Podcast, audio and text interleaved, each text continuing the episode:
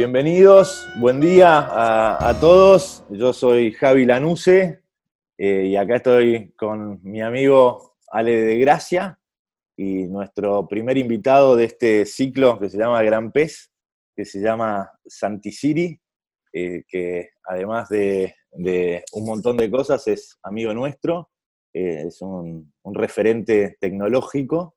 Eh, bueno, Ale, no sé si querés decir buen día, saludar, o, ya empezamos a preguntarle algo que yo le quiero preguntar a Santi. Yo creo que un buen día y a la pregunta nomás. Bueno, nada, la pregunta, Santi, es, a, ver, nosotros tenemos un montón de cosas para, para decir de, vos y, para presentarte. Sabemos que no, te gusta que, te ensalcen, así que como primera, como primera pregunta queríamos eh, darte a vos lugar para que nos cuentes quién es Santi Siri, que te presentes vos oh. mismo brevemente. Eh, Santi Siri, el, personaje. Santi Siri es un, nombre de usuario que tengo en Twitter. Eh, era mi nombre artístico en la radio, cuando hice radio hace muchos años. Eh, y supongo que es mi, mi, costado digital, que es por lo que soy más conocido. Toda la vida me he dedicado a programar, a los sistemas. Durante muchos años hice videojuegos. Después crecí, maduré tal vez eh, y me fui dedicando a la inteligencia artificial, a la web, hice muchas cosas en ese ámbito y últimamente eh, muy metido con blockchain y con, con la intersección entre lo que es eh, Internet y, y, la política y la economía. Creo que es un momento histórico con estas tecnologías y me dedico a la investigación de, ello. y tengo una fundación que se llama Democracy Earth, donde tratamos de entender qué es la democracia en la era de la información eh, y tratamos de construir sistemas que puedan implementar democracias donde sea que haya una conexión a Internet, que sean resistentes a la censura al ser basados en redes descentralizadas y eh, que sean libres y gratuitas, eh, lo más accesibles posibles para que puedan llegar a la totalidad de la población. Y bueno, eso repercute en muchos trabajos y proyectos que he hecho en los últimos años. Ok. Eh, ¿Contra qué luchas, Santi, diariamente cuando te despertás? ¿Contra qué lucho? Mira, es una muy buena pregunta esa. La lucha tiene un componente político importante, ¿no? El sentimiento de lucha, de tratar de eh, romper contra ciertas injusticias, tratar de dejar un mundo mejor. Eh, a veces son enemigos muy abstractos en la política, ¿no? quién soy yo para tratar de hablar de democracia, ¿no? Cuando debería ser un proyecto colectivo.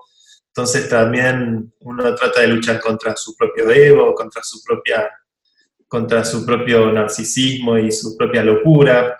A su vez también es un instrumento que uno hace para poder lograr y, generar cosas. Eh, pero creo que es un mundo en el que estamos donde hay enormes eh, bondades tecnológicas, capacidades tecnológicas, que no están equitativamente distribuidas, como la riqueza y el capital, la tecnología y el conocimiento, hay mucha desigualdad eh, y en algún punto eh, creo que la tendencia de los que nos metemos en, en, áreas que tienen que ver con la investigación política, el activismo político, en algún punto trata de hacer un mundo para las generaciones futuras más inclusivo, más igualitario, más justo. Eh, y creo que las herramientas digitales, en algún punto, porque lo he vivido en carne propia, lo he vivido en mi propia vida, he notado la ventaja que me dio el, haber aprendido a programar de muy chico, a los 10 años. Este, en algún punto quiero compartir o amplificar esa experiencia en la mayor cantidad de gente posible porque creo que va a conducir a un mundo más consciente, más, más productivo y, más saludable en un montón de aspectos. Pero bueno, ¿contra qué lucho cuando me despierto a la mañana? Sí, Santi. estas cosas todo el tiempo. No, obvio, pero a mí me interesa ahí justo, este, hablaste de, la lucha contra, contra el, ego, contra esa parte narcisista que, todos tenemos.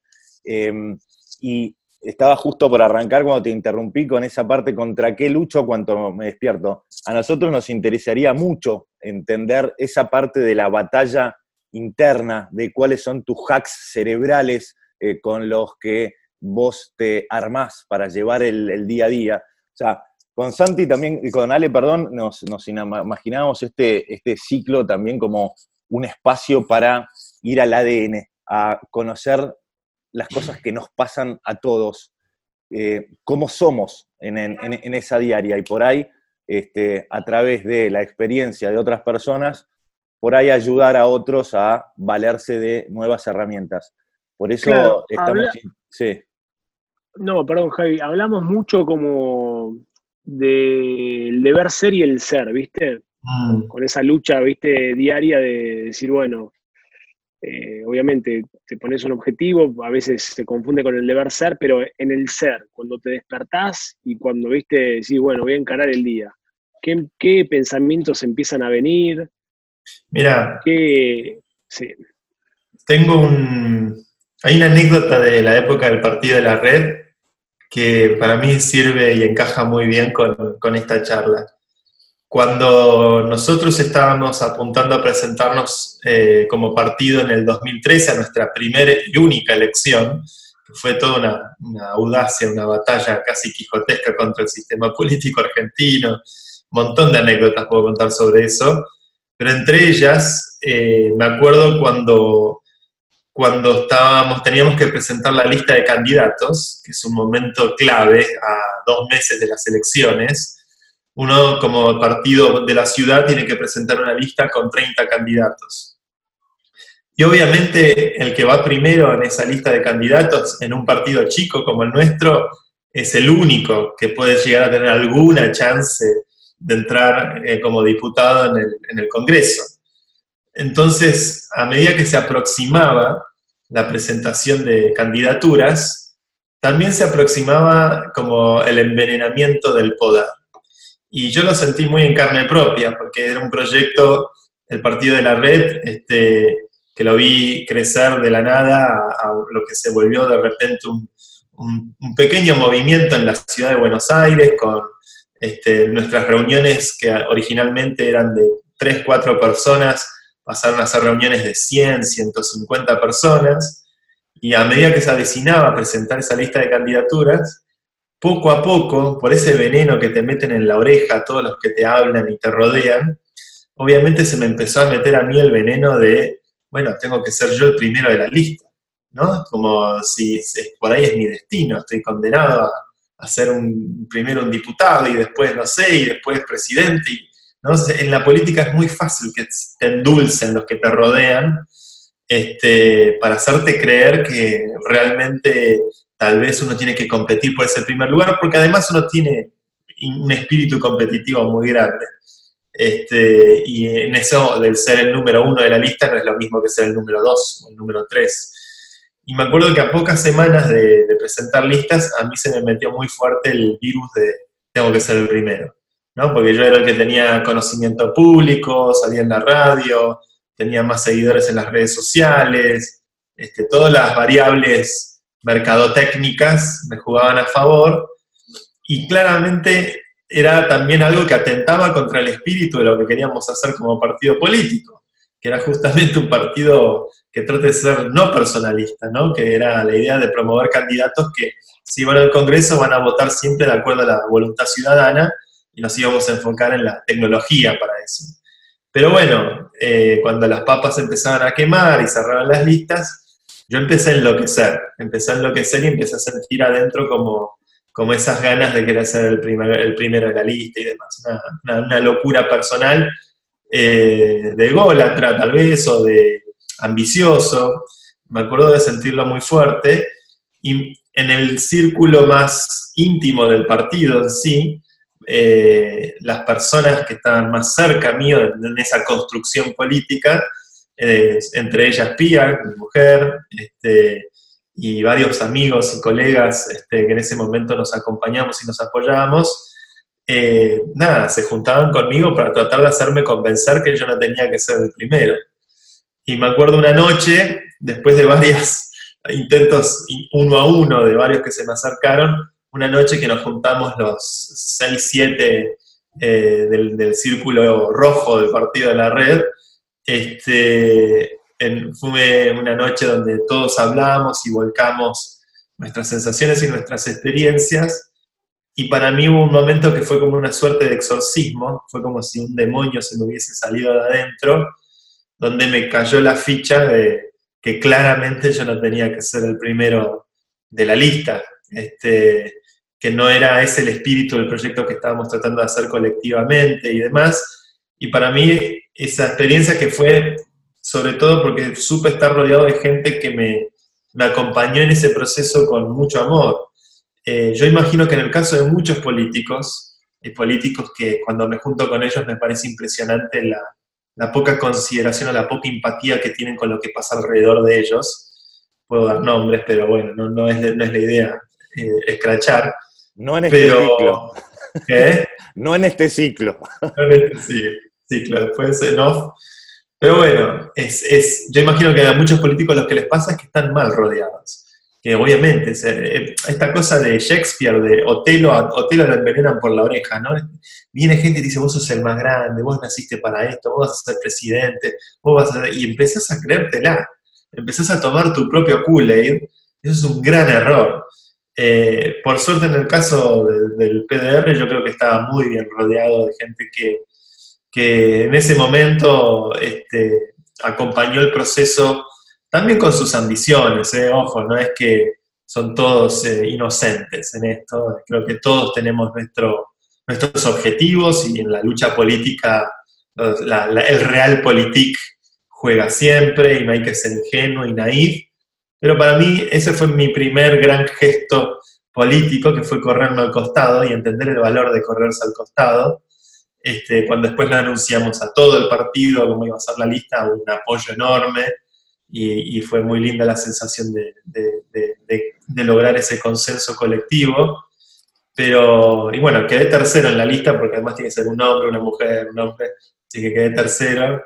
Este, no me importó nada después, fue como, fue como menos mal que no fui primero. Me hubiese pegado un tiro si llegaba a entrar al, congreso de la ciudad, me pego un tiro del podio que es ese trabajo. Pero bueno, en ese momento la, confusión del ego juega muy fuerte en ese tipo de ámbitos. Ok, interesante, Santi. Pero luchás, luchás diariamente con el, con el ego y con la, ambición y con las ganas de ser reconocido y con, con la grandilocuencia y también la parte, vos pensás que estás tratando de cambiar el mundo. Sí, luché mucho más de chico, me parece, de chico era, era viste, cuando sos un pequeño programador que a los veintipocos logra, viste, armar su emprendimiento y cierta prensa y empezás a tener reconocimiento y buscas ese reconocimiento entre tus pares o eh, era más eh, engreído con esas cosas y, y se me subían más los humos a la cabeza. Hoy me río bastante más de todo eso, ya estoy creo bastante más maduro en esas cosas. Este, soy padre que te coloca, te cambia totalmente el eje de dónde está la prioridad en tu vida. Eh, mira, cuando hoy veo a colegas este, con empresas que, que levantan vuelo, que, que claramente me superan en todo tipo de variables, eh, yo soy muy argentino, me encanta apoyar mucho a los emprendedores argentinos en las conferencias internacionales, cuando están los programadores, los hackers argentinos, un proyecto argentino que se destaca. Mi, mi corazón está más puesto en eso hoy, en apoyar a, mis colegas, a la gente que, que, son mis amigos, que aprecio, que admiro.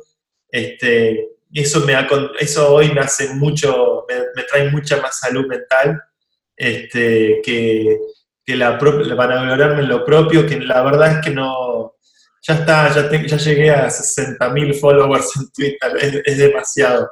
Lo que pasa con el... Este, además tengo un hermano que tiene, no sé, un millón de followers, entonces eso me mantiene a raya, ya no puedo competir con la fama de mi hermano. Pero lo que pasa en cierto punto con la exposición, que es una gran impostora, el éxito y el fracaso, ¿no? Son dos impostores. Porque cuando uno logra mucha exposición, mucha atención, con eso va a venir mucho odio también. Me pasó sobre todo en la época del partido de la red, eh, los mensajes, la gente no se censura nada, te dice barbaridades y te escrachan y te escriben eh, artículos diciendo pavadas. Entonces, en algún punto hoy, cuando ya atravesé una medida relativamente chica, pero incluso lo he visto mucho con mi hermano, eh, cuando ya ves que, nadie eh, que sea una persona, una figura pública está ajena o puede insensibilizarse frente al odio la envidia o la bronca de los demás, este, bueno, uno, ya se, curte bastante más este, y, le, adjudica mucho menos importancia a la búsqueda de ese reconocimiento. El dinero, la fama y el poder, eh, todos tienen letra chica en el contrato y es una cláusula muy peligrosa, muy peligrosa. Eso lo puedo aseverar. Santi, recién eh, cuando hablabas de, esa impostora em, y también siguiendo con la línea del ego y hablaste también del fracaso, eh, ¿qué sería para vos que Santi Siri fracase? este, mira, el fracaso siempre es, es un aprendizaje, siempre. ¿no? Es como si uno no fracasara no aprendería nada. y si la vida fuera siempre para arriba, la verdad es que uno, si uno se acostumbra al éxito permanente, este, tendría muy poco, tendría muy poco, uno no valoraría ese éxito permanente. Para mí el fracaso, al final del día, en esta etapa de mi vida, creo que refiere a lo más, eh, a las cosas más valiosas que uno tiene al lado, permanentemente al lado. Eh, mi mujer, mi hija, mi familia, mis amigos. Este, creo que si yo perdiera el respeto, la, admiración o la camaradería o la valoración que tengo por mi círculo más íntimo, este, por la gente que me ha acompañado a lo largo de la vida, con los que yo me, eh, me han abierto su corazón y yo les he abierto el mío. A esta altura, eh, corromper algo de eso me, dolería más que cualquier fracaso en un negocio. Fracasos en los negocios he tenido miles y, y, este, este, y nada, son cosas que uno después puede racionalmente interiorizar una lección y un aprendizaje. Y el fracaso, como dice Muhammad Ali, es no volver a levantarse. Pero lo que realmente me dolería es eh, entre amigos y gente que uno, que uno quiere, perder, perder una amistad o perder eh, eh, la, traición. La traición duele mucho a la gente que es mentirosa y traidora o que te traiciona, que te traiciona con algo más allá de, lo económico, ¿no? Como hay gente, hay gente que me ha lastimado. Este, y eso a mí me duele mucho y yo tal vez soy lastimado también, ¿viste? Eh, y hoy, hoy con, no sé, tengo 36, voy a cumplir 37, eh, nada valoro más que, que las personas que me hicieron lo que soy y tal vez eh, no, no, toleraría que ese, ese, árbol, ese bonsai que uno va cultivando a lo largo de toda su vida, se le vuelva a caer una rama. No, no lo toleraría. Me, dolería mucho, me dolería mucho. Este, al final, como dicen los Benvenutos, lo primero es la familia. Este, y en esta pandemia, creo que hice un, esto es muy íntimo ya, pero lo, que más destaco, que hice muchos cambios interiores, desde dejar de fumar cannabis, que yo fumaba mucho, me costó un poco, me cuesta todavía, 50 días que dejé de fumar porro, este, después de una adicción que sin darme cuenta se prolongó 10 años. Eh, y, este año, es el, a través de esta pandemia y con la crisis que esto conlleva, es como la primera eh, la primera vez que estoy casi dos meses sin fumar. Este, estoy haciendo ejercicio todos los días. Eh, también llevo 42 días de hacer ejercicios y reemplazar el cannabis con endorfinas. Este, y me trajo una salud y una forma de... Ayer hablaba con un amigo de esto, le decía, decía que antes yo no podía sentir goce o placer si no estaba un porrito encima.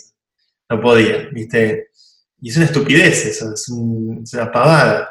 ¿Viste? No podía subirme a un avión sin esconder un poco de porro para el viaje. Es un peligro eso. Este, entonces claramente había algo que no estaba andando ahí. Y, bueno, atravesé un cierto orden de, conflictos que me hicieron despertar la cabeza de, mirar hacia adentro y de, y de darme cuenta que se puede hacer un cambio. Este... Pero, ¿qué, ¿qué, pensás, Santi, que lo, lo, que te llevó, digamos, quizás fue inercia a fumar y qué te llevó también a decir, bueno, quiero algo mejor que esto? Bueno, yo creo que cuando empecé a fumar, que también no casualmente fue en la época que empezaba el partido de la red, y me acuerdo de nuestras tertulias de los viernes eran este, política, tecnología, alcohol y narcóticos. Este, en algún punto, a ver, yo he sido, y me considero una persona que ha sido psiconauta. Me, me interesa entender como programador, como hacedor de software, me interesa entender también qué pasa dentro del software que opera en este hardware.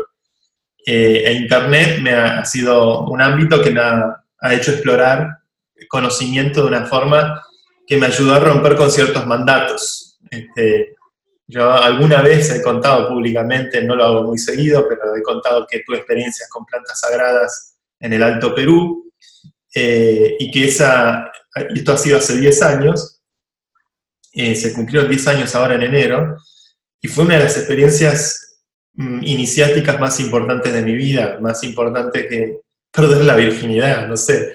Claramente es algo que cuando descubrí lo que era, lo que son las culturas ancestrales de nuestro continente, de América, eh, ese conocimiento que fue suprimido por el europeo, que fue suprimido por, por eh, que soy suprimido por el War on Drugs de Nixon y como el, imperialismo trata de suprimir, porque claramente es un conocimiento que incomoda y que, que lleva hacia un viaje interior muy profundo. Eh, para mí fue una revelación, en algún punto, a través de internet, en algún, investigando, leyendo artículos, llegué a, la curiosidad de querer entender de qué se trataba eso, cuando estoy en Perú, exploro con unos chamanes en el medio de la selva y alguien me corrió una cortina y pude ver algo de la realidad de este universo, de esta vida, de la cual es la conciencia, este, que ni, ni, mi familia, ni mi educación, ni la sociedad, ni la cultura en la que yo crecí jamás, eh, a excepción de una nota que hizo Rolando Graña en el año 98,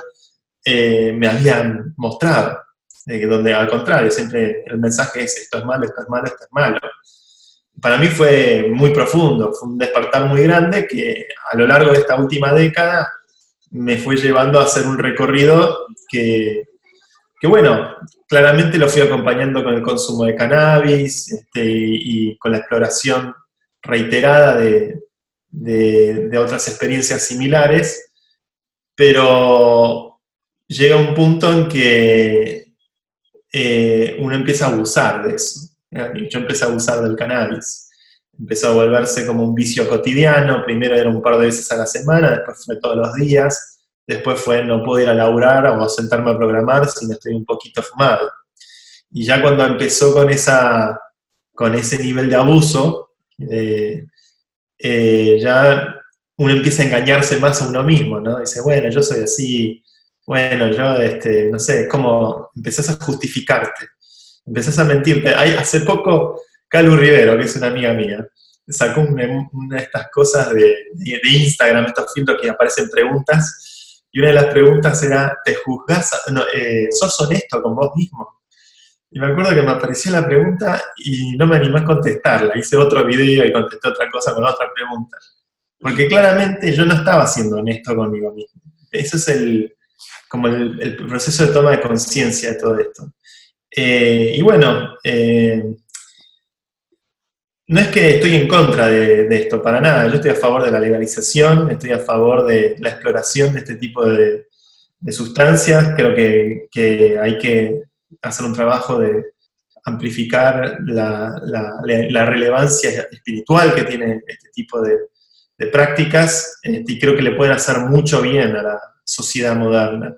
Y en algún punto creo que incluso estamos en una época donde hay una reversión, una, conquista en reversa, donde ahora en la cultura americana se ve cada vez más tolerancia, incluso Netflix acaba de sacar un documental sobre psychedelics y mucha gente de Hollywood contando estupideces, debo decir, a excepción de Sting, pero contando experiencias suyas con, con psychedelics. ¿no? Me, hubiese, me hubiese gustado un documental más serio del tema, que gente de Hollywood diciendo estupideces, pero sí creo que hay un cambio de que estas sustancias que en algún punto han sido muy suprimidas siglo XX para atrás, eh, ahora empieza a haber una, apertura eh, o una eh, toma de conciencia que creo en algún punto tiene que ver con el impacto de Internet como red de conocimiento en la humanidad, que nada, el fruto de la ciencia, el fruto prohibido, que también describe Génesis, es eso, es Internet. Y bueno, estamos mordiendo ese fruto. Buenísimo. Santi, me, encanta. Mirá, este, estuvo buenísimo cómo, cómo, llevaste esa respuesta porque incluyó además respuesta a dos preguntas que te queríamos hacer.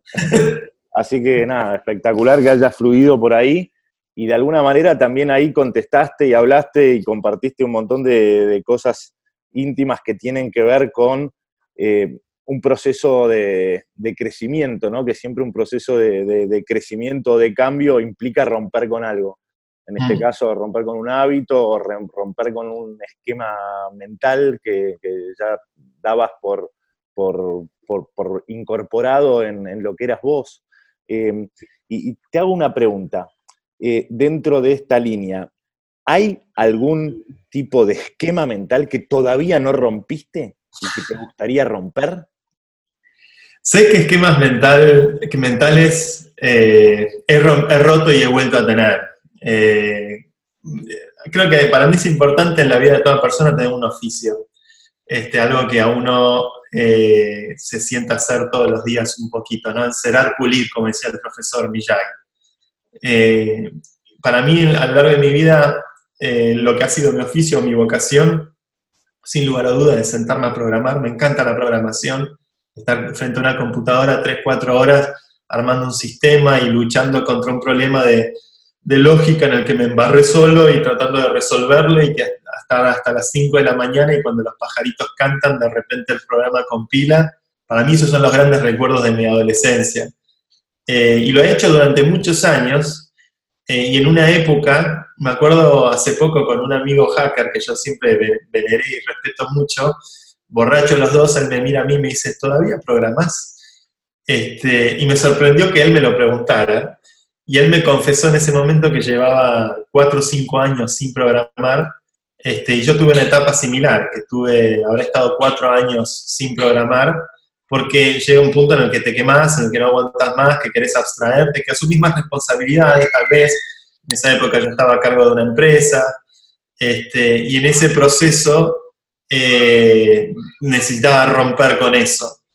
Eh, y ahora, hace cinco años, volví a programar cotidianamente todos los días. Todo el código que hago es de código abierto, entonces alguien puede ir a GitHub y puede ver que efectivamente todas las semanas algo, algo de código empujo.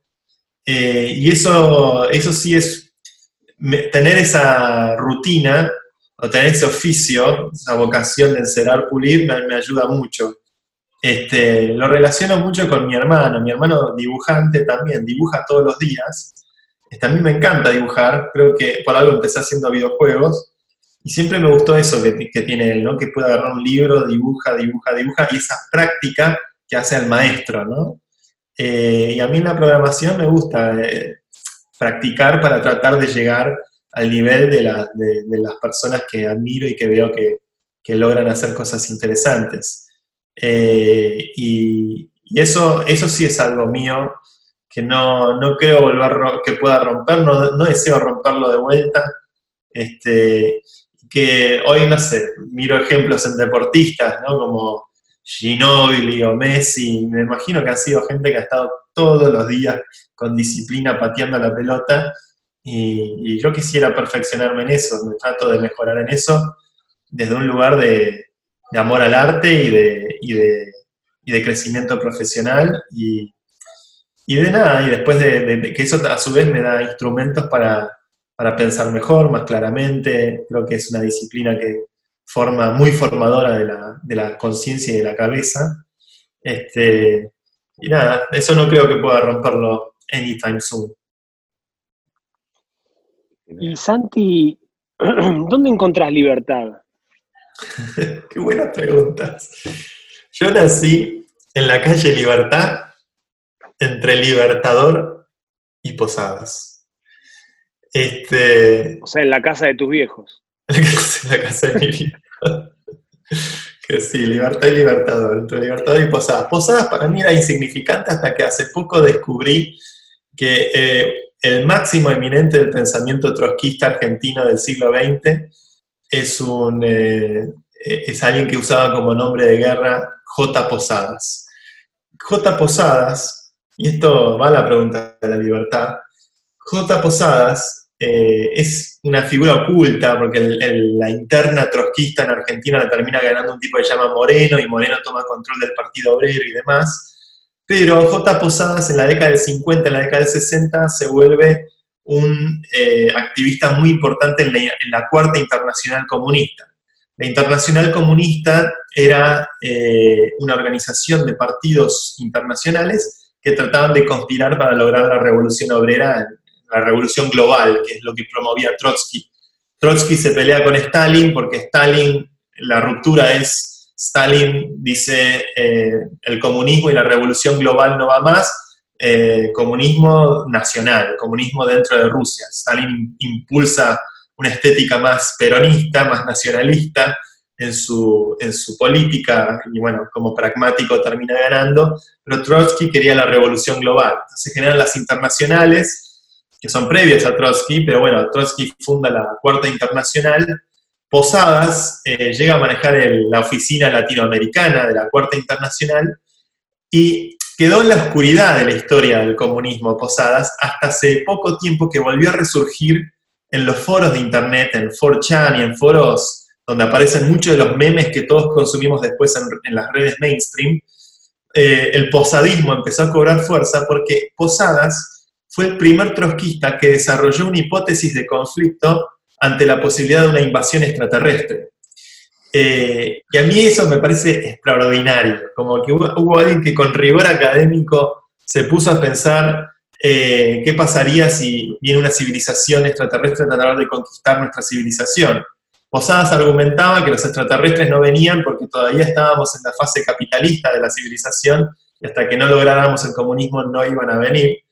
Eh, hay que ponerse en la época de Posadas, en la década del 50, la exploración espacial era un tema de los soviéticos, no era un tema americano. Después los americanos en los 60 trataron de, ganarles y lograron ganarles, pero la, fantasía de la conquista del espacio estaba muy ligada a la estética comunista. Eh, pero para, para, eh, explícame lo del capitalismo y extraterrestres. Porque ahora con este virus que surgió, que en algún punto hace que todos los gobiernos tengan que ser más generosos con los pueblos, empezaron a circular estos, estas eh, desclasificaciones de, la parte extraterrestre. bueno, eso es puro posadismo. Desclasificación de, mensajes. Eh, Satoshi Nakamoto, nadie sabe de dónde viene Satoshi Nakamoto. La tesis de una infiltración a nuestro sistema económico. A ver, las primeras sightings de... Explicar quién es Satoshi Nakamoto para el que no sabe. El creador de Bitcoin. Listo, sigamos. Este, ¿Es extraterrestre, decís? Bueno, yo no lo descartaría. Puede. A ver, mira, yo te hago este planteo, este ejercicio intelectual. puede llegar a ser mainstream, ¿eh? te digo. Si vos, eh, si vos necesitas viajar a través del espacio, ¿no? Y el espacio vos sabés, hasta donde entendemos nosotros los humanos, la, la, entidad que más rápido se mueve en el espacio es la luz. ¿no? La luz va a una velocidad que son 300.000, casi 300.000 kilómetros por segundo. Entonces vos tenés que moverte en el espacio y tenés las distancias en el espacio son a años luz. Es algo que está, el próximo sistema solar está a 40 años luz. Tenés que viajar durante 40 años a 300.000 kilómetros por segundo. Claramente viajar al espacio como viajamos con barcos en la Tierra, es decir, naves espaciales, podemos llegar a la Luna, podremos llegar a Marte, quizás dentro de 300 años llegamos a Plutón, pero no vamos a llegar a otro sistema solar con las navecitas pedorras que estamos usando, las cosas limitadas por la física material. Entonces, para poder viajar al espacio, claramente necesitamos dispositivos. Lo único que sabemos que puede viajar a la velocidad de la luz es la información. Entonces necesitamos dispositivos informáticos que puedan transmitir mensajes, que se muevan a la velocidad de la luz, y esos mensajes sí van a poder trasladarse a 40 años luz o a 1000 años luz. Entonces, vos fíjate, los dispositivos informáticos, ¿qué son? Son los dispositivos que podemos construir estrictamente usando información y nada más que información. El lenguaje es un dispositivo informático. La computadora, la máquina universal, la máquina de Turing, es fundamentalmente una idea matemática. Uno puede construir una computadora con canicas o con silicio, pero el concepto, la arquitectura de la computadora es totalmente basada en matemática, en información. Eh, cuando construyen las primeras computadoras, después de la Segunda Guerra Mundial y que Turing le ganara a los nazis, que la computadora gana la guerra, no la bomba atómica, eh, las primeras computadoras se usan para decodificar información que llega del espacio exterior. Los telescopios electromagnéticos que se construyen en el Instituto de Estudios Avanzados de Princeton, a 100 metros, estaban construyendo la computadora porque esa información de estos primeros telescopios que por primera vez podían mirar en los confines del espacio, para decodificar esa información hacían falta computadoras. Entonces, literalmente, el mensaje de la computadora viene del espacio exterior. Hay un biógrafo de Turing que dice, eh, en todo mito creacionista, las cosas o vienen, caen del cielo o emergen de la tierra. En la creación de la computadora, el software vino del cielo, el hardware vino de la tierra. Entonces, la, idea de que un mensaje extraterrestre nos va a llegar a nosotros, lo más probable es que no nos llegue por ondas de ondas electromagnéticas que tienen cierta limitación física. Nos va a llegar a través de un mensaje que va a la velocidad de la luz, nos va a llegar a través de la velocidad de la información. Por lo cual, no descarto que la Tierra esté recibiendo estos mensajes. No lo descarto para nada. La subversión que Bitcoin representa en el sistema financiero internacional es muy similar a la subversión que hace el hombre europeo de los sistemas económicos del hombre americano, del hombre nativo, ¿no? Entonces, este proceso de conquista eh, para mí tiene ribetes muy posadistas. Posadas era, eh, eh, tenía afinidad por los delfines y tenía la hipótesis que si entendíamos la comunicación de los delfines, lograríamos desarrollar herramientas para decodificar mejor lo que estaba haciendo Carl Sagan y varios científicos más, de poner antenas y decodificar señales extraterrestres. Y hacían mucho culto de los delfines. De hecho, si ven mi eh, nickname en Twitter, ahora tengo puesto un delfín en homenaje a Posadas. ¿Por qué me llama esto, la atención esto de los delfines? A mí me causa mucho, cuando me entero de esto, me, me explota la cabeza, porque a mí el año pasado me financia una organización que se llama Templeton Foundation, y ellos financiaron un trabajo de investigación muy bueno donde estudian la comunicación de las ballenas. Eh, las ballenas desarrollaron su lenguaje a lo largo de miles de millones de años, igual que los humanos, eh, solo que ellas se comunican en el mar.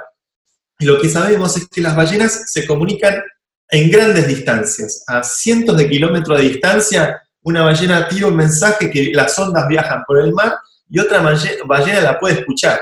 Eso lo estamos empezando a entender ahora.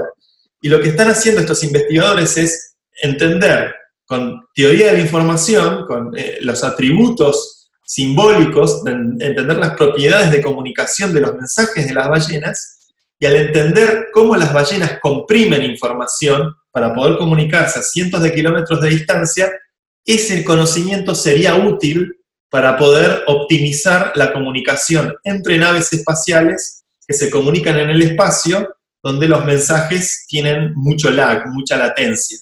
Entonces, por ejemplo, la, luz del sol que llega a nuestro planeta tarda 8 minutos en llegar. Si tenemos que hacer un sistema económico, un blockchain intergaláctico entre la Tierra y Marte, hay una latencia muy grande entre la Tierra y Marte. ¿Cómo hacemos un Internet que se comunique entre la Tierra y Marte? Tenemos que entender cómo comprimir los mensajes.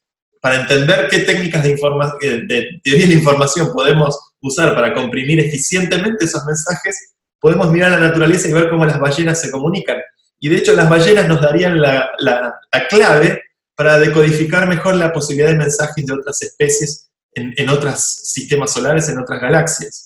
Eh, y todo esto, todo esto que estoy diciendo, que ahora tiene, hay muchos papers académicos, hay charlas TED, TED de las postas, no TEDx, este, hay gente muy grosa laburando en esto, todo esto lo decía Posadas, J. Posadas, trotskista argentino, este, de fama internacional, eh, ignorado por la historia argentina totalmente. Ahora salió un libro de un ah, escritor del New Yorker, este, que escribió un libro de 300 páginas, biografía de Posadas, eh, lo decía en la década del 60, en la década del 70. Este, y el tipo muy convencido, además, como hablando en serio. Los, los, eh, los, de la contra de él le cantaban, hay un cantito que era, este, no son, no son eh, bombos ni platos, ni, no son bombos ni, ni, luces de colores, son los trotskistas en platos voladores. Le cantaban eso a Posadas. Este, a mí me parece un personaje increíble, increíble. Aparte fue jugador de la, estudiante de La Plata, duró un año, lo echaron, después armó un sindicato metalúrgico, activista de, clase obrera, no es ningún burgués. Este, y es estas figuras que Argentina produce que a mí me enamoran, como el Che Guevara, ¿viste? que tienen sus bemoles, obviamente, pero son idealistas, que entregan su vida a una causa. Y a mí eso me, volviendo a tu pregunta, Ale, el, ¿qué es la libertad? Y yo creo que la libertad es ese compromiso con ciertos ideales, la búsqueda de esos ideales y tratar de trasladarlos a la tierra, a la vida cotidiana de la gente. Y muchas veces eh, este, también la libertad es animarse a pensar distinto. ¿no? Eh, si yo estoy eh, tuiteando la misma boludez que tuitean todos los de un sector o todos los de otro sector, ¿no? Para quedar, eh, por ejemplo, tenés los liberales que todos tuitean, bajen los impuestos, o tenés los comunistas que están todo el tiempo que suban los impuestos. En el mundo cripto, que es mi mundo, están los maximalistas, ¿no? Bitcoin, Bitcoin, Bitcoin, y no puede existir nada no sea Bitcoin. Eh, y a mí me gusta siempre salir, si me reconozco dentro de un clúster, dentro de una esfera reducida, eh, a mí me gusta tratar de, si me reconozco ahí adentro, tratar de salir. Este, la libertad es no pertenecer a ningún, al groupthink, como decía George Orwell, ¿no? que todos tenemos que pensar igual. Eh, a mí me, genera rechazo eso y tratar de pensar siempre fuera de la caja, como Posadas, que pensaba en la revolución intergaláctica. ¿Por qué no? Pensémoslo en serio. ¿Qué pensás de acá a 10 años, Santi? Yo estoy remotivado. Para mí, esta década que sobre todo arrancó con, los botines de punta, con una pandemia, este, con el, consumo electrónico, ¿no? el e-commerce creció, estaba, le llevó 10 años crecer 10% y en dos meses creció otro 10% más, ¿no? Como que hay una versión del futuro que se aceleró. Me parece que nuestra relación con la tecnología en la década pasada fue una relación de amor con Facebook, Barack Obama y, vamos, está todo bien, hasta que de repente Facebook nos dio a Donald Trump y está todo mal, y Cambridge Analytica y Mark Zuckerberg, el chivo expiatorio, entonces hubo una relación de amor-odio, y creo que esta nueva década arranca como con un gran reset, ¿no? La humanidad se está reseteando, esta, la mutación que este virus trae a nivel social es muy fuerte porque es una mutación donde hay menos proximidad física y hay más proximidad virtual. Eh, y me parece que es, sin duda va a ser una década muy tecnológica, pero también con esta pandemia en algún punto creo que introduce una red, volver a tomar conciencia de darnos cuenta qué es lo importante en nuestras vidas. Yo creo que no hay nadie en la humanidad, primero darnos cuenta que somos un planeta, como nunca, como nunca yo tengo registro en mi vida, el planeta se encolumnó detrás de un mismo evento esto nunca había sucedido. Podíamos haber tenido eventos de escala regional o eventos, el mundial, que es la cosa más linda que hay en nuestra civilización, la Copa del Mundo, pero nada que realmente nos haya afectado desde el lugar más recóndito de China hasta, hasta Australia y todo lo que hay en el medio. Eh, realmente eso me, obviamente que da miedo, pero al mismo tiempo a mí me llena de esperanza porque yo abogo por esa idea. Democracia, la parte Earth, es la parte más importante. realmente pensar la, gobernabilidad del globo, una gobernabilidad este, distribuida, donde todos podamos participar del futuro, del destino de nuestra casa, que es este planeta. Y, esta década para mí, yo soy un optimista. si bien en el corto plazo todo esto de la pandemia me ha afectado y como a todos, me, ha hecho replantear un montón de cosas. En el largo plazo, eh, siento que estoy muy contento de estar trabajando en lo que trabajo, veo un futuro muy próspero para, para las, alternativas que en la década pasada fueron experimentales, como Bitcoin o Ethereum. Me parece, o, la propia Internet. Internet sí pasó al mainstream, pero Bitcoin y Ethereum todavía era una cosa, los contratos inteligentes era una cosa más de, esotérica. Y ahora creo que vamos este, en un mundo donde va a haber una transferencia de valor, una transferencia de valor económico eh, muy grande de la clase política a la clase hacker, que no deja de ser una nueva clase también y que tiene una responsabilidad muy grande, gente muy joven en su mayoría, lo cual no es necesariamente bueno, pero que al tomar riendas económicas de los destinos económicos de la humanidad, a través del uso de Bitcoin o de las, este nuevo tipo de redes, eh, va a implicar un, muy fuerte cambio de lo que entendemos por institucionalidad, lo que entendemos por Estado, lo que entendemos por derechos. Eh, creo que Internet hizo la revolución cultural primero y ahora se viene la revolución, punto, la revolución eh, que realmente viene a, traernos un leviatán superador del,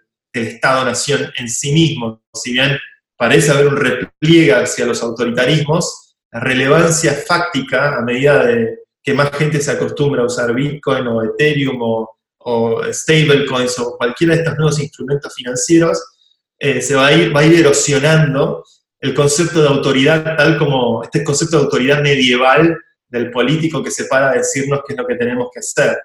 Este, y eso a mi espíritu anarquista este, lo motiva, lo motiva bastante. Pero no, no, pensás que, justamente ahora estamos como en una lucha en donde los gobiernos cada vez más eh, quieren controlar? Sí, creo que los gobiernos se están endureciendo, como nunca. Acá en España este, he vivido situaciones ¿no? Este, ya que nos, encerraron a todos. Nos encerraron a todos. Este, hace poco con amigos hicimos una comida clandestina y nos cayó la policía. Y la verdad es que es la primera vez en mi vida que me sentí como que venía la Gestapo. Había que cerrar las ventanas, los policías golpeando la puerta, este, nosotros callados, viste, esperamos a que se fueran. También adentro nos decíamos, no tienen ningún derecho a entrar sin una orden judicial. ¿Con qué prepotencia viene el policía a preguntarte? Puede ser que hayamos estado en falta, pero bueno, no sentimos que la situación ya sea tan grave, ya ha bajado mucho, la semana que viene ya empiezan a abrir, pero, pero bueno, es, eh, los gobiernos se han endurecido y han tomado esta oportunidad para hacer valer su fuerza. Este, pero creo que en algún momento va a haber un destape muy grande con esto. No, no, no les va a salir gratis a los gobiernos que, insisten en una postura de atentar contra los derechos eh, que tenemos a poder vivir en libertad. Eh, van, a, nadie se termina de ir sin dar una, batalla, sobre todo quienes están atornillados al poder. Y esa batalla se va a dar, se va a dar, se está dando. Eh, ahora, cuando yo veo en un sentido fundamental con qué instrumentos de control termina contando un gobierno como el americano, este, imprimiendo 6 trillones de dólares, y tal vez no sabemos si eso va a ser suficiente, contra los instrumentos algorítmicos que están, el único gobierno del mundo hoy que tomó la postura drásticamente opuesta a todos los demás gobiernos es Bitcoin. Es el único gobierno que bajó su emisión a la mitad, mientras todos los gobiernos imprimen, imprimen, imprimen. Entonces, en algún punto esa disonancia va, va a estallar, va. Este, y creo que, eh, a ver, la criptografía es considerada un arma de guerra. En la legislación americana el uso de, criptografía está encolumnada en la categoría 13 de la, de la, lista de municiones reconocidas por el ejército americano. Uno no puede cruzar fronteras en Estados Unidos con, eh, sin una licencia especial si tiene más de cierta capacidad de computación en su equipaje o cierto tipo de software.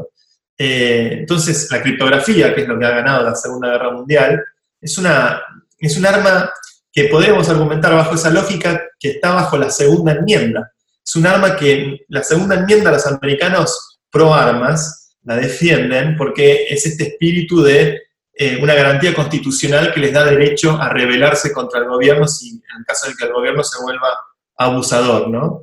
Y en ese espíritu creo que el arma más eficiente contra un gobierno que tiene bombas nucleares no es una ametralladora, una UCI, una AK-47, es la criptografía. Esa es el arma más poderosa.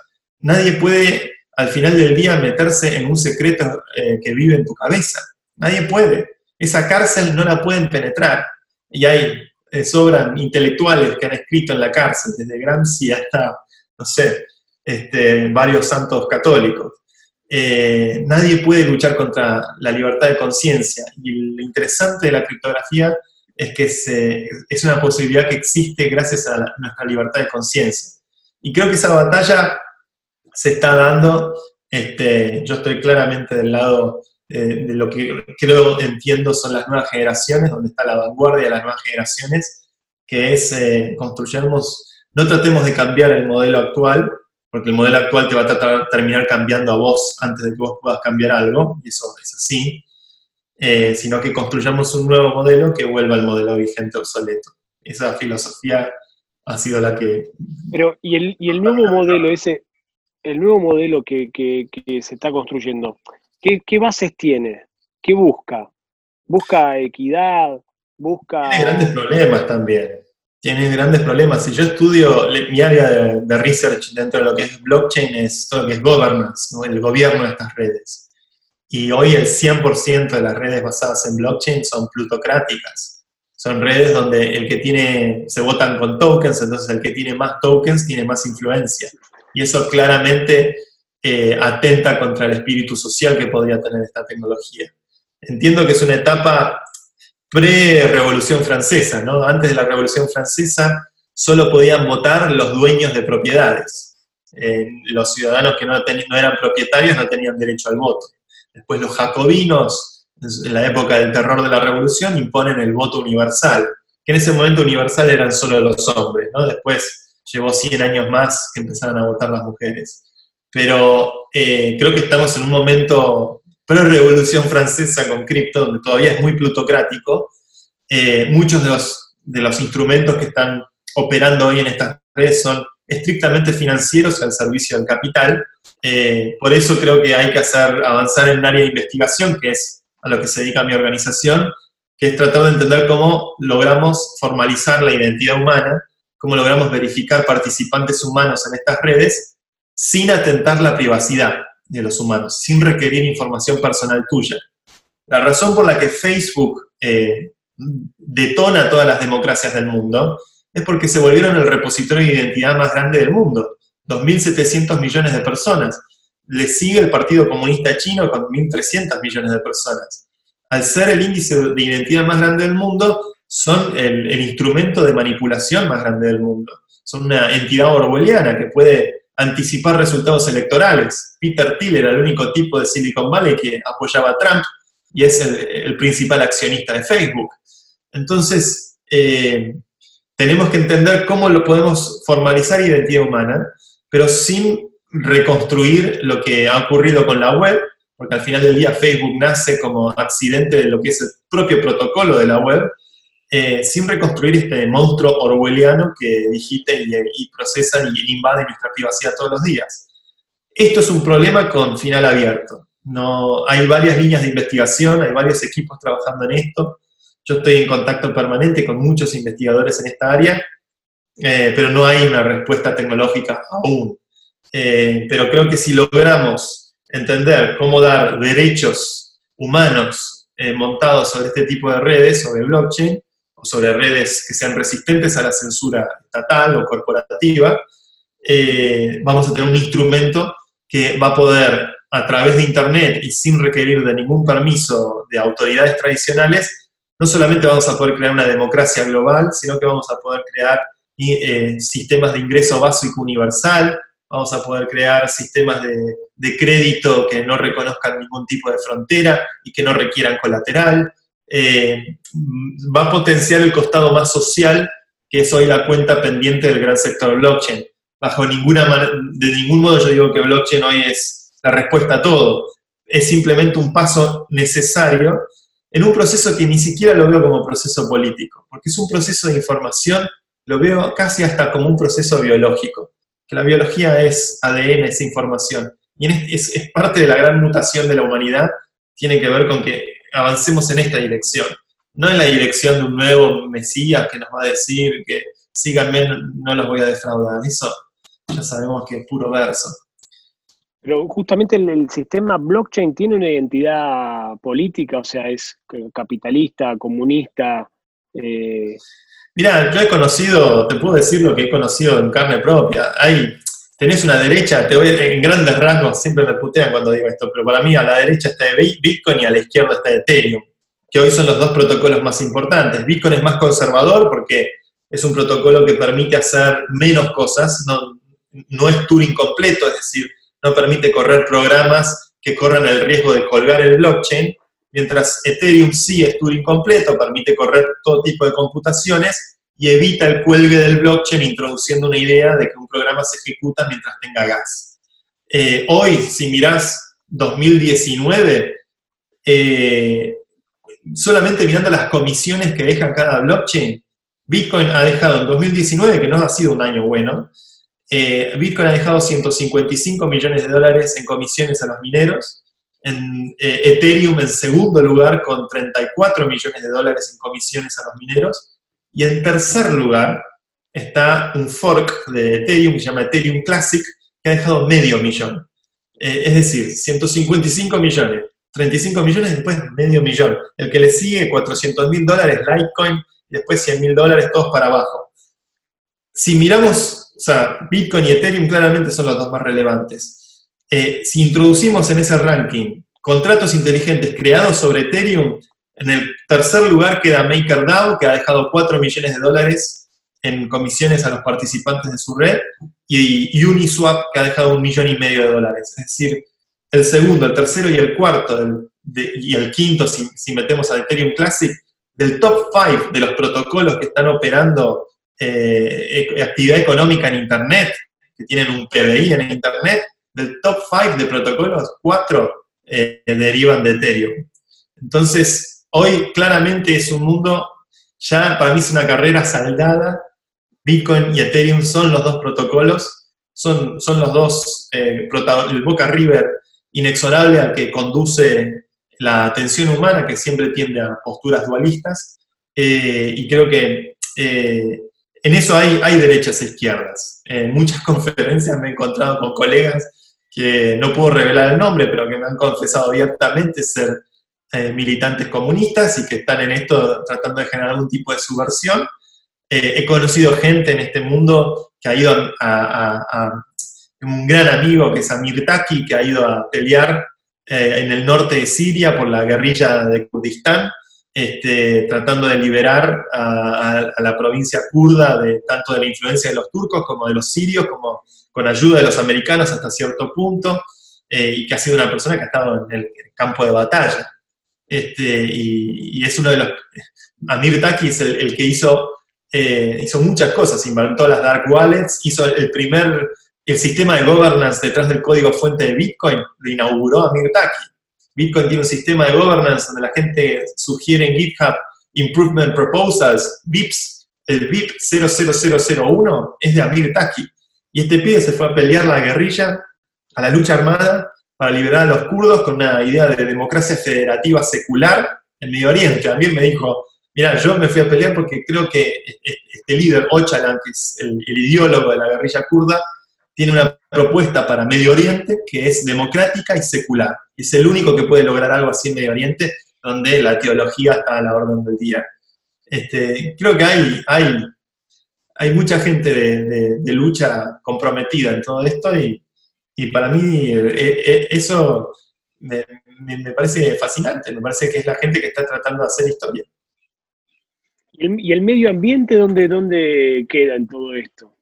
Es una excelente pregunta. Mira, mucha gente critica a Bitcoin por el inmenso consumo de energía, ¿no? Porque el blockchain este, tiene el, mining eh, implica mucha, es una carrera de armas de quien aporta más computación tiene más chances de obtener el subsidio que deja cada bloque. Y bueno, mucha computación implica mucha energía eléctrica.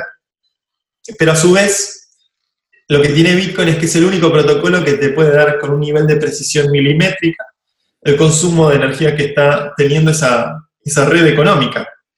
El sistema, el dólar, el dólar americano, para sustentar su hegemonía, eh, que en realidad el nombre completo del dólar es el petrodólar, eh, necesita que todos los contratos de petróleo del mundo estén hechos en dólares. Eh, Estados Unidos se dice el dólar es un fiat man, eso es mentira. el dólar es mucho más sofisticado que simple fe en la propaganda americana. Es verdad que Nixon se va del patrón oro, que era el patrón que se usaba para saldar transacciones internacionales desde Bretton Woods en la década del 50 en adelante, eh, se van del patrón oro, eh, pero lo reemplazan con un acuerdo con los árabes, donde le dicen a los árabes que vamos a dar seguridad si vos asegurás que todos los contratos de petróleo que hagas estén bajo unidad de medida en dólares. Por lo cual eso genera una demanda artificial, pero una demanda al fin de dólares. Y al, generar, generarse esa demanda de dólares, Estados Unidos puede imprimir eh, sin tener que estar atado a nada. Entonces, eh, cada vez que alguien osó desafiar al petrodólar, eh, Saddam Hussein en 1990, Gaddafi en, el, 2009, Maduro ahora, cada vez que alguien tiene ínfulas de ir en contra del, petrodólar, eh, recibe automáticamente una respuesta que es una política de Estados Unidos, que es invadir, es atacar, es romper. Este, a Saddam no lo perdonaron, a Gaddafi no lo perdonaron, a Maduro no lo van a perdonar. Este, entonces, ¿cuánta energía lleva sustentar el sistema, la hegemonía del dólar en el mundo? ¿No? Es, el, el, petro, el petrodólar. ¿Cuánta, ¿Cuánta energía consume eso? Es imposible de calcular, pero ha implicado vidas humanas, ha implicado guerras. Este, por otro lado, Bitcoin tiene un número frío. Te dice, cada transacción tiene un costo del consenso, hay cierta cantidad de mineros que tienen cierto hash rate, y ese hash rate uno puede inferir en cierto costo de energía. Eh, ahora, si me meto en la interna cripto, sí me parece que hay que seguir avanzando la investigación en los sistemas de consensos consenso de Bitcoin se llama Proof of Work. Hay alternativas al Proof of Work, que tienen otro costo también. Proof of Stake, que es hacia donde está tendiendo ir Ethereum, lo cual me parece sensato para generar más complementariedad con Bitcoin. Yo no los veo como competidores. Este, Proof of Stake reemplaza el consumo de energía por eh, tenedores de tokens que actúan como verificadores. Entonces, si ya fuiste previamente verificado por el sistema, vos podés verificar a otros el día de mañana y eso no tiene ningún consumo, un consumo marginal de energía. Entonces, eh, sí creo que hay que investigar nuevos sistemas de consenso. Ahora, esos nuevos sistemas de consenso, eh, algo frío como Proof of Work es el que tiene la energía, tiene el derecho. Y da igual si estás en China, en Canadá o en Rusia o donde sea. Proof of Stake es más político. Si vos tenés más tokens que los otros, tenés más influencia sobre el sistema que los otros. Entonces ahí hay más un juego de, se, reemplaza lo que es el consumo de energía por un, por un, por un uso político. Este, yo veo a Ethereum como una cadena más política y a Bitcoin lo veo como una cadena más económica. Pero creo que ambas necesitamos de esta rivalidad porque ambas se alimentan de, de las cosas buenas y malas del otro para seguir evolucionando hacia adelante. Este, pero, pero sí, creo que, estas tecnologías al final, a la larga, no, nada nos da tanta transparencia sobre el consumo de energía como estos protocolos, sobre todo cuando los comparamos con el sistema financiero tradicional. Bueno, tremendo. Santi, la verdad que siempre es interesantísimo escucharte. Yo me, me quedaría divagando horas horas, horas sobre esto porque este, me encanta, me encanta cuando lo hacemos en la pirámide, me encanta hacerlo ahora, antes de arrancar el día. Este, pero por ahí para ir cerrando este primer programa, si querés que no deja de, ser eso, por ahí volvería un poquito a vos y ya después te dejaríamos libre. Este, puedas eh, seguir con tu día y nosotros también este, con, con el nuestro. Voy a hacer dos cortitas. Hoy hablaste de, la libertad, de posadas. Nada, una, una, cortita que ayer jodiendo con Ale dijimos, vamos a tirarla. Si tuvieras un barco, un velero, este, y le tuvieras que poner un, nombre, no le podés poner ni ETH, ni BTC, ni, libertad, ni posadas. ¿Cómo le pondrías? bueno, y después sí, después lo que quieras. ¿Cómo le pondrías a tu velero? ¿Cómo le pondría a mi velero? Sí, ya, boludo, cinco, Cuatro. Tres. Eh, le pondría Flying Cactus. Cactus volador. Flying Cactus, ok. Flying Cactus. Solo voy a anotar. no, y también, y medio también ahí para, ir cerrando, en realidad yo quería hablar un montón también de, de cosas que tienen que ver con el sistema educativo, pero por ahí otro día te, invitamos al programa para, hablar de eso, porque hay mucha, mucha, mucha tela por, cortar y me interesaría mucho también como, como papá, este, este, cuál es tu visión, ¿viste? Si, y también debatir sobre esto, ¿viste? Yo también como, como papá voy... Eh, lo que pasa con el, con el colegio, las cosas que me gustaría que cambien, 200 años de un mismo modelo donde este, no se les enseña a programar en serio, este, se estudia una historia muy finita, este, muy cercana, muy específica, y la verdad que no, no, no sé, me, hace mucho ruido que no hay mucha inclusión con lo, que, con lo que está viniendo, con eso que hablabas que, que, el modelo nos va a cambiar antes a nosotros que nosotros al modelo. Entonces, me parece que eso podría, por, ahí, podría ameritar un, programa aparte, si el coproductor está de acuerdo. Este, pero volviendo hacia vos, porque a nosotros también nos gusta todo el ADN este, que tenés eh, ahí de la persona, ¿no? Eh, en realidad, bueno, no sé, sería muy interesante seguir hablando también de todo lo que estaba diciendo, porque a mí me la abuela. Pero si tuvieras que describir en cinco características a tu opuesto, al opuesto uh. de Siri, en cinco características, que también te voy a meter la presión de, la cuenta regresiva. ¿Qué cinco características tendría tu opuesto? Qué buena pregunta, me parece compleja. Es, volver como al principio, pero un ejercicio con otro encuadre. Y te quedan tres segundos para responder. Eh. Cinco características, o sea, una palabra, no podés nada, una característica. Creo que rubio. Pasa que las y digo, no, yo también tengo algo de eso. Ah, bueno, ayer, ayer, hicimos este juego con, con Ale y, y, yo a veces utilizaba las dos cosas, ¿viste? ¿Cómo sería mi opuesto? Y como viste que uno es Dios y el diablo adentro, eh, yo a veces me, me, tomé la licencia de, de, contestar dos opuestos dentro de, de, mi opuesto, pero vos no vas a tener esa licencia. ¿Eh? mi opuesto. Eh, sería una persona sumamente doctrinaria barra ideológica. Eh, ok, uno, está anotado. Doctrinario ideológico. sumisa. Dos, sumiso.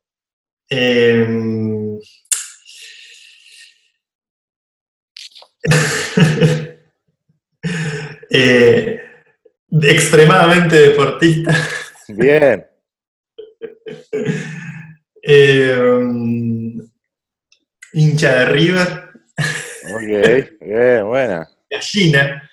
Ah, este, y, y no tendría ningún libro en su casa. No, miraría televisión, no leería, no leería libros, televisión de aire, consumiría Jorge Rial en grandes dosis y, no tendría libros. Ok, espectacular. Sí, Ale, ¿vos querés preguntarle algo más a, Santi? Yo quiero preguntarle muchas cosas más, pero creo que para el primer programa vamos a liberarlo, ¿no? Sí. Santi, ¿a quién, a, quién, te gustaría ver sentado en este ciclo? Eh, donde le podamos dar un espacio en donde hable de algo que por ahí le caracterice, lo caracteriza, este, y de quien quisieras también que tratemos de, conocer un poco más de su ADN. Primero, me, llena de orgullo haber sido invitado al primer programa. Les agradezco mucho la invitación. Para mí es un honor inmenso. Este, ustedes saben lo mucho que los quiero. Siempre los he tenido como hermanitos mayores que me han aconsejado en momentos muy críticos de la vida y, creo que por eso también me animé a, abrirme lo más posible en, este primer programa. Ojalá que marque el tono de, muchísimos programas más. Este, y, nada, tranquilamente creo que puedo pensar, conozco mucha gente del mundo emprendedor, del mundo cripto, del mundo, que la verdad es que hay, hay muchas cabezas muy lúcidas, con mucho para, para sumar este, y que por ahí tal vez no son tan conocidas, pero, pero bueno, no me viene ahora puntualmente nombres, pero no tengan duda que los voy a ayudar a, conectar. Bueno, dale, está bueno. Nosotros tenemos una, lista enorme Este, y además nos imaginamos esto también como una especie de pro-am, ¿viste? Es en el golf donde existen ese tipo de torneos en donde juegan profesionales con, amateurs. Sí. Nosotros creemos mucho y tenemos la suerte de conocer gente fantástica, ¿viste? Que son por ahí héroes y heroínas anónimas y que tienen, no, sé, el, gen de la alegría. Este, entonces vamos a traer un montón de, este, de personas para, para conversar y nada, exponer su magia. Muy buenas preguntas, debo decir. Me gustaban las preguntas que me volvieron a poner el foco en mirar hacia adentro. Bueno, qué lindo lo que decís. Bueno, qué bueno, Janti, la verdad. Eh, la verdad que sí. Nada, yo estoy muy también contento de arrancar este ciclo de voces con ustedes dos, que los quiero tanto. Lo mismo digo, amigos, la verdad que nada, haría esto todo el día, boludo. Este, Total. Así que nada. bueno, probablemente cuando todos miremos esto en el futuro, digamos, qué interesante lo que pensaba en ese momento, ¿no? Sí. Sí, volvamos a hacer 10 años después, a ver qué pasó. Totalmente. Ya, lo pongo en bueno, Santi, vamos cerrando. Javi, placer tenerte como coequiper. Gracias a vos, Ale. Para mí esto es la gloria. Me cago de risa, me encanta hacerlo con vos y me encanta que haya sido Santi Siri este, nuestro primer invitado, eh, perpetuando nuestro gran grupo La Pirámide. Así que nada, feliz muchachos. Les deseo un súper, súper, súper día, los quiero y estamos hablando, papurris. Hasta la próxima. Bye, bye. Adiós, buen día a todos. Chao la audiencia. Adiós. Chao muchachos.